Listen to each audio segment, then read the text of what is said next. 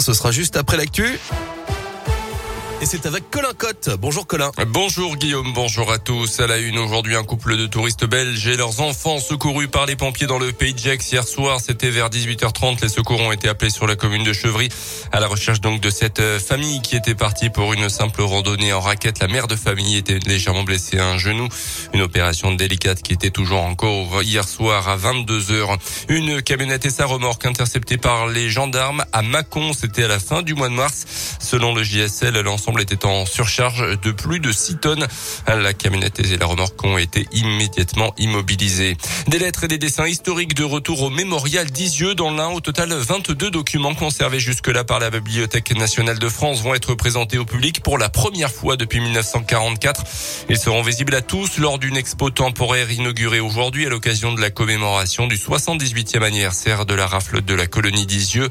Euh, des dessins et des lettres réalisés donc par les 44 enfants de de cette colonie entre mai 43 et le 6 avril 1944. Dominique Vidéo est le directeur de la maison d'Isieux.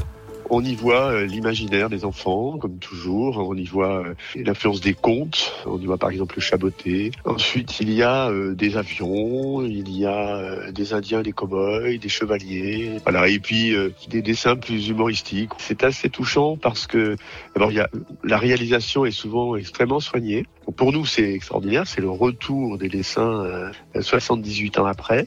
Ils ont gardé une fraîcheur absolument incroyable. On a l'impression qu'ils viennent d'être dessinés ou peints et euh, c'est absolument splendide. Et c'est à partir d'aujourd'hui que sera également visible un court métrage d'animation réalisé à partir de rouleaux de dessins faits par les enfants de la colonie d'Isieux en 43. Un appel à financement participatif avait été lancé au mois de février dernier. Dans le reste de l'actualité, la guerre en Ukraine et le président Zelensky s'est exprimé à l'ONU hier. Il a appelé à retirer à la Russie son droit de veto après la découverte de centaines de corps de civils tués dans la banlieue de Kiev suite au retrait de l'armée russe. Emmanuel Macron s'est entretenu avec euh, lui dans la journée, lui promettant des sanctions européennes concernant l'importation de charbon et de pétrole en provenance justement de Russie.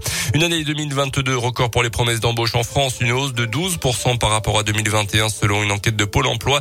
Plus de 3 millions de recrutements pour cette année, dont près des 3 écart en CDI ou en CDD de plus de 6 mois.